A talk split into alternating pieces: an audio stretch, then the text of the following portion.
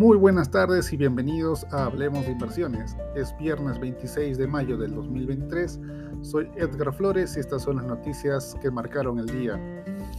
Los mercados se ajustan en las vísperas de un fin de semana que promete ser ajetreado en el Capitolio, dada la proximidad de un acuerdo para el techo de la deuda estadounidense.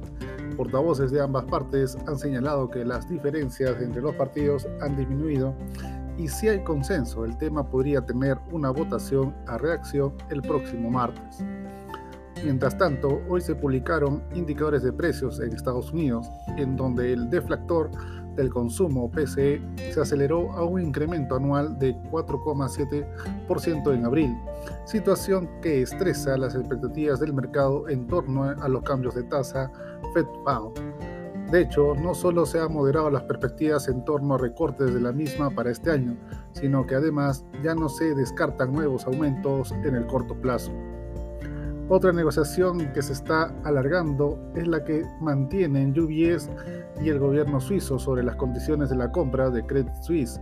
Según Bloomberg, sobre la mesa están los términos finales de la garantía estatal de 9.900 millones de dólares que respalda cualquier pérdida en la que podría incurrir UPS en la transacción. La previsión inicial era cerrar el acuerdo a finales de mayo, pero aún podría demorarse unas semanas. Pinco podría unirse a los inversores que han emprendido acciones legales contra la decisión del regulador suizo de liquidar unos 17 mil millones de dólares en títulos AT1 de Credit Suisse tras la adquisición del banco por parte de UBS. La gestora tenía 800 millones de dólares en esos activos que quedaron a cero tras la adquisición.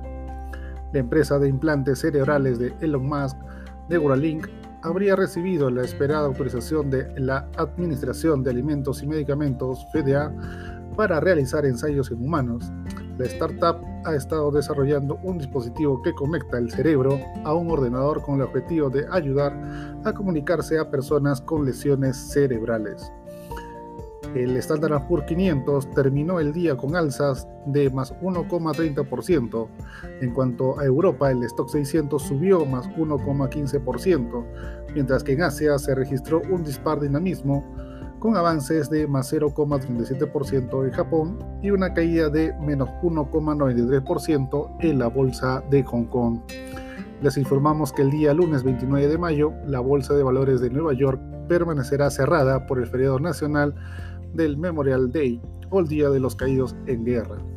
Por último, la bolsa local peruana cerró el día de hoy con más 0,51%. La moneda estuvo muy volátil y la demanda provino por las offshore, mientras que la oferta por los no residentes.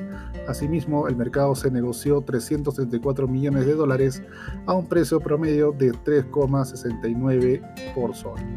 Es todo por hoy, soy Edgar Flores y gracias por escucharme.